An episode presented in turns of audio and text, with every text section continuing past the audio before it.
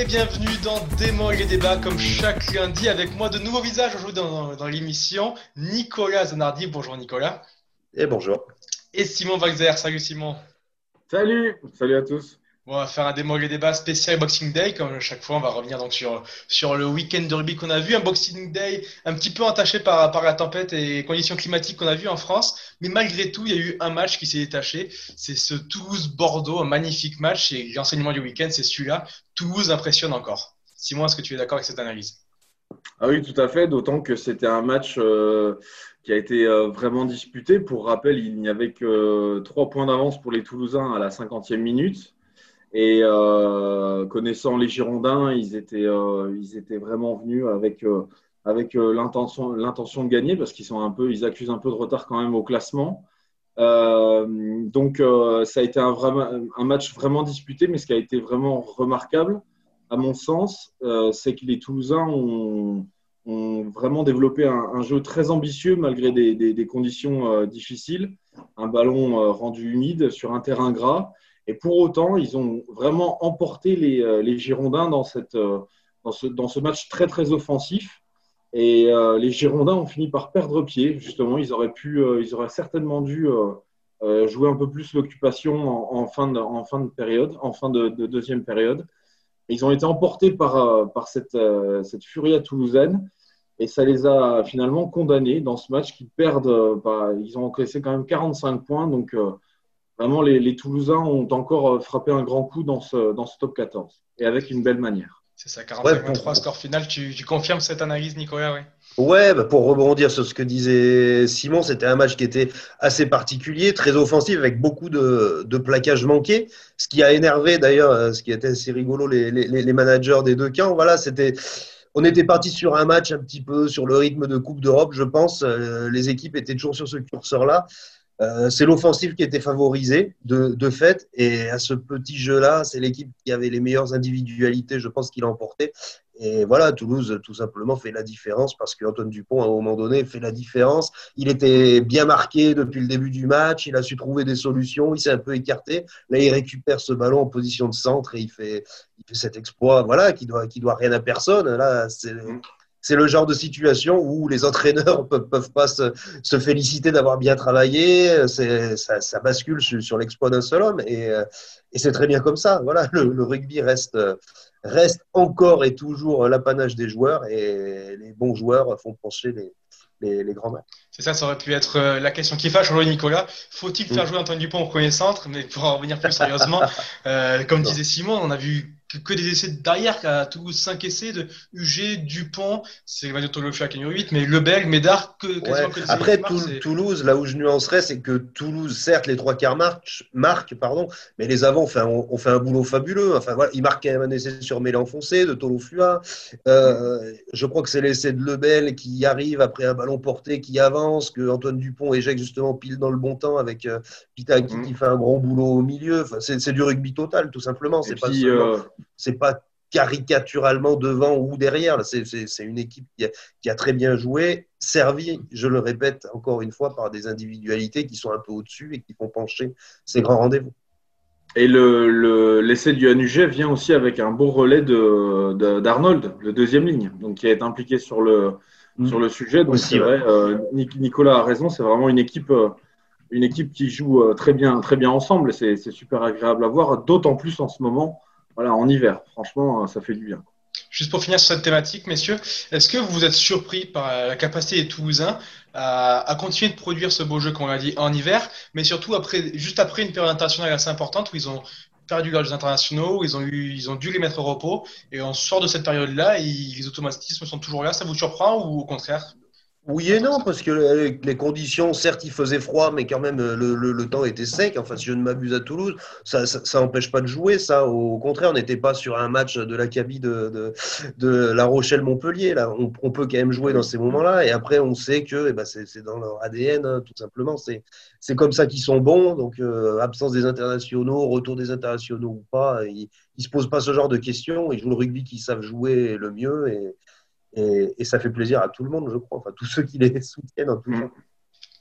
Oui, tout à fait. On voit que le collectif est rodé maintenant et que qu'on arrive, que, la venue ou non, enfin les allers-retours des internationaux ne perturbent pas tant que ça le, pas tant que ça le, collectif. Quoi. Puis bon, après tout, voilà, une période internationale, ça, ça, passe quand même relativement vite. les joueurs du, maintenant du vécu ensemble, il en faudrait plus pour les, pour les, pour les déstabiliser. Quoi. D'accord, très bien. Donc on passe à la deuxième thématique, la question qui fâche. Et puisque tu en as parlé, Nico, on va revenir dessus. Le MHR joue-t-il le maintien? On le rappelle, ils sont aujourd'hui 12e euh, du championnat avec un point d'avance et seulement un match d'avance sur le CO. Aujourd'hui, le MHR a-t-il une saison à jouer le maintien, Simon? Alors, c'est un constat déjà, c'est vrai que c'est un constat qu'il faut un petit peu nuancer parce qu'il faut bien entendu rappeler le fait que que les, euh, Montpelliérains ont des, euh, ont des matchs en retard. Alors, ils en ont trois. C'est vrai que c'est la seule équipe de top 14 à en compter autant. Euh, c'est vrai que c'est pas négligeable, mais seulement quand on voit les matchs qu'ils ont justement, les matchs en retard qu'ils ont à disputer, ben, ils ont un déplacement à Lyon, ils ont une réception du Stade Français et ils ont une réception de Castres, qui, les Castrais, qui eux aussi luttent pour leur maintien. Donc on peut se dire que ce pas des matchs euh, faciles ou ni même gagnés d'avance. Et euh, surtout, euh, bah surtout ouais, ils, ont, ils, ont, déjà 4 points de retard sur, sur Bayonne, si je ne m'abuse, qui compte aussi des, des, matchs en retard. Donc c'est sûr que là, ça devient vraiment inquiétant. Et ce qui inquiète d'autant plus, c'est vraiment le, comportement que les Montpellierins ont affiché ce week-end à La Rochelle.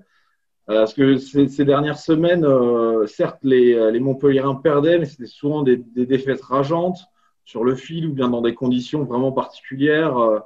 je me souviens des, défaites même en Coupe d'Europe qui, qui, n'avaient pas vraiment intérêt à jouer, où les Montpellierins ont fait preuve de belles, de belles vertus, notamment dans le combat et en conquête. Enfin, voilà, il y avait des choses, il y avait des choses qui, des signes qui permettaient d'espérer.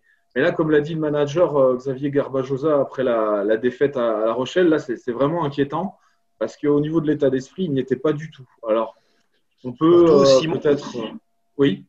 Ouais, surtout ce qui est important de préciser, c'est que certes, ils ont trois matchs en retard, mais là, ils ont trois matchs à jouer en huit jours, et c'est des affiches vraiment, vraiment très importantes. C'est-à-dire que le 2 janvier, ils reçoivent, ils reçoivent Toulouse, quatre jours après, ils vont à Lyon, et encore quatre jours après, ils vont à Brive. Donc, là, au, 10 janvier, en fait, pour répondre à ta question qui fâche, on saura le 10 janvier, clairement. Voilà, c'est cet enchaînement de trois matchs en, en 10 jours, et, en 8 jours, pardon, il va être, il va être dantesque pour eux. Et effectivement, voilà, il y a déjà eu un changement d'entraîneur, il y a déjà eu des, des, signes, malheureusement, hein, c'est des signes qui ne trompent pas, hein, car une équipe est apathique comme ça sur un, sur un renvoi en deuxième mi-temps d'un match qu'elle est censée gagner, parce que perdent sur ce renvoi, clairement, à, La Rochelle, hein, sur un coup d'envoi où ils ne sont pas mobilisés. C'est des mauvais signaux. Voilà, c'est des très mauvais signaux. Et si ils ne se sortent pas très vite de cette crise lors de cette période de, trois matchs, vraiment, on peut, on peut, craindre une fin de saison très compliquée du côté de Montpellier. Et la Excuse-moi si je te coupe, mais, je te coupe, mais si on se pose cette question aujourd'hui, c'est justement à cause de ce match à La Rochelle, où au quart d'heure de jeu, quand on voit Clayton qui prend un carton rouge et justement, ils vont polir un pour la pénalité pour les 6-3. 6-3, 14 contre 15 pendant 65 minutes, euh, l'affaire est, censée être pliée. Quoi. Et, mm. Elle est censée... Après, dans ces conditions, tu vois, j'ai tendance à penser que 14 contre 15, est-ce que c'est vraiment un... c'est moins des avantages que, que par temps sec où il y aura beaucoup plus de mouvement. Là, les... c'était un match qui s'est joué à l'envie.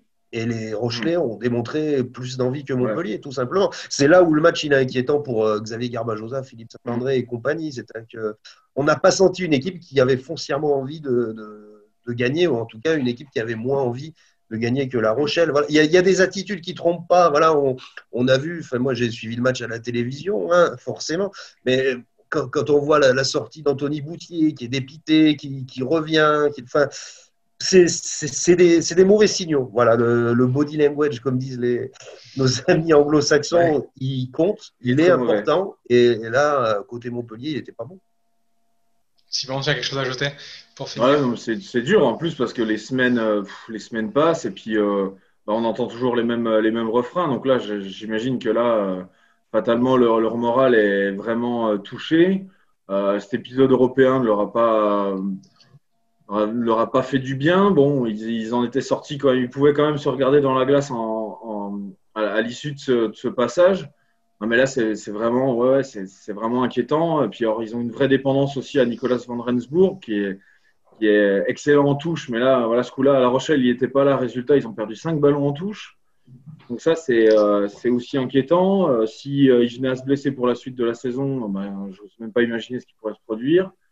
Puis euh, voilà, enfin moi je trouve que c'est Nicolas parlait du, du, du, du, langage corporel, du body language, mais c'est vrai qu'il n'y a que deux Montpellierins qui ont surnagé à, La Rochelle, c'est Louis Picamol et Yacouba Camara, et c'est inquiétant je trouve dans un collectif qui qui est, bardé de capitaines. Quoi. Voilà, il y a Guillaume Guirado, il y a Benoît, Benoît euh, il y a Arthur Vincent, bien, bien, évidemment. Enfin, il y, a, il y, a, plein de mecs qui ont de la bouteille. Il y a Bismarck Duplessis qui avait démarré la rencontre.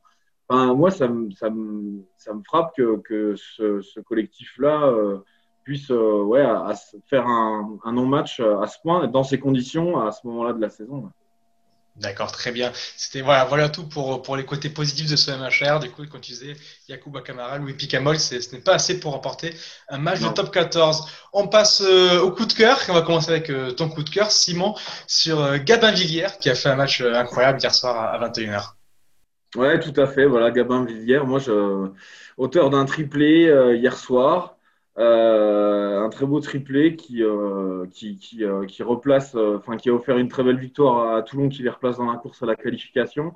moi, j'aime beaucoup, j'aime beaucoup ce joueur. Il m'a fait vraiment une forte impression durant les tests d'automne. J'ai aimé son côté puncher et surtout son côté hyperactif. C'est quelqu'un, on voit que c'est un ailier qui, qui n'a pas peur de, de dézoner, de se déplacer dans la ligne, d'aller chercher les ballons. je le trouve aussi très rugueux, euh, enfin en, en, défense ou dans les rucks. Enfin, j'aime bien son côté hyperactif, quoi. Voilà, ça, je trouve ça plus euh, plus rassurant euh, qu'un joueur qui est. je le trouve plus complet que, par exemple, si je dois faire la comparaison avec Teddy Thomas, qui, qui, qui, a un talent bien sûr incomparable offensivement, mais qui a des qui a des, des lacunes, des lacunes dans l'engagement ou la défense. Et moi, je suis ouais, je suis vraiment enthousiaste par par ce quand je vois ce joueur évoluer. Quoi. Voilà, c'est sa deuxième saison en top 14. Euh, c'est incroyable. Il est, en fédéral. Un parcours qui est extraordinaire. C'est un parcours, extra, c'est un parcours extraordinaire. On se rend compte qu'il a été international, qu'il a marqué son premier essai international avant de marquer son premier essai en top 14. Il le marque ce week-end et il débloque son compteur. Il marque un triplé euh, d'entrée de jeu. Enfin, c'est, ah un parcours qui est extraordinaire. Et moi, je crois très fortement qu'il sera titulaire pour le, pour le prochain tournoi, si tournoi il y a lieu, évidemment, avec le Covid et compagnie. Mais ouais, je pense que au vu de, des blessures de, des Teddy Thomas, des Damien Penaud, d'une certaine irrégularité de ces garçons-là, lui, il a démontré qu'il était régulier avec Toulon, qu'il était fiable sous les ballons hauts, sur, les tâches défensives, des choses très importantes dans le système de Fabien Galtier. Et moi, je pense mm. qu'il a une vraie carte à jouer pour, pour, une place de titulaire. Ça, c'est certain. C'est ça, oui. Comme vous l'avez dit, c'est un ancien setiste et il y a encore de beaux restes justement de cette attitude-là de, défensive autour des rucks. On le mm. ressent évidemment, ce qui fait de lui un joueur un peu plus complet que ses concurrents directs aujourd'hui. Et il a un petit air de Christophe Dominici. C'est assez incroyable, mais, mais, mais ça se voit dans ses courses, dans ses attitudes. Dans, le, le, deuxième essai qui marque contre, contre Clermont, voilà, le, le bon rebond, il est pour lui. Voilà, un petit peu comme contre l'Italie. C'est des images, quoi, qui... mais ça marque. Ça marque D'accord, très bien. Et c'est Noël, donc on va pas faire de, de, coup de gueule cette semaine, on va mm. faire un deuxième coup de cœur. Il est pour toi, Nico, ce coup de cœur. Ouais, il est pour moi, et il est pour Pau, parce que on sait que dans ce top 14, la moindre victoire est très très dure à obtenir. Quand on rentre dans une spirale négative, en sortir, c'est un enfer. Et, les Palois, ils ont démontré des, bah, de vraies belles valeurs après la semaine difficile qu'ils ont eue, avec euh, ce changement d'entraîneur, euh, l'arrivée aux commandes, entre guillemets, hein, de, garçons qui étaient déjà là, mais qui prennent quelques responsabilités au sein du staff, les joueurs qui se sont eux-mêmes responsabilisés, j'imagine. Euh, le match, il était loin d'être gagné contre Paris. Lester Etienne qui marque trois essais. Paris était devant, enfin repasse devant. J'imagine que les pas loin, à un moment donné, ont dû se dire mais c'est pas possible, on va jamais y arriver. Et ils trouvent les ressources quand même d'aller chercher cet essai par, par l'enfant du club en plus. Hein, c'est un chouette symbole. J'espère vraiment pour eux que, que, leur saison est lancée. Parce qu'il y a d'autres équipes, hein, comme Brive, qui auraient pu mériter un coup de cœur aussi, qui, qui se bagarrent dans ce top 14, qui n'ont pas forcément des stars, qui n'ont pas forcément de nom, mais qui, qui, qui essayent de produire des choses et c'est bien de temps en temps de les mettre en avant parce qu'elles le méritent. Voilà, tout simplement. C'est donc la section qui sort donc de six matchs consécutifs en championnat sans victoire et qui s'en sort enfin grâce à cette petite victoire de, deux points seulement, mais, mais qu'il a fallu aller chercher face, face au Paris. Ouais, mais ô combien précieux, en plus dans un contexte particulier, coup d'envoi décalé parce que les Parisiens n'ont pas pu prendre l'avion. Enfin, c'est. Voilà, je, je, me mets vraiment dans la situation des Palois. J'imagine qu'aborder ce match, c'était ultra compliqué et vraiment grand, grand mérite à eux pardon, de, de l'avoir remporté. Très bien, parfait. On va clore cette émission comme toujours avec euh, le pronostic. On va parler du, match de dimanche 21h, la semaine prochaine. Clairement, on reçoit le Racing. On l'a vu ce week-end après euh, deux grosses journées en Coupe d'Europe contre Bristol et Munster. L'ASM avait un petit peu fait, fait tourner. Et c'était euh, une rotation qui était plus subie que, que voulue, Nicolas, c'est ça? Elle était à la fois subie, à la fois voulue. C'est-à-dire qu'il y a des postes comme le poste de deuxième ligne où bah, clairement, il n'avait plus aucun, aucun titulaire quoi, entre les blessures de Van Maina, de Timani, de, de, de Paul Gedrasiak. Donc, euh, ils ont été obligés de, de, faire tourner un petit peu. Il y a, a d'autres postes comme celui d'ouvreur où Camille Lopez a énormément joué depuis le début de la saison. Donc là, il était indispensable de, le faire souffler un peu en vue de la réception du Racing qui était beaucoup plus importante aux yeux de Franck Azéman, le comprend que, que ce déplacement à Toulon. Euh, après, tout dépendra. Euh, des, retours qu'il va y avoir au, sein au, cours de la semaine. On peut espérer que un garçon comme Timani revienne, euh, Lopez sera là forcément, il y aura Moala aussi de retour, euh, Matsushima.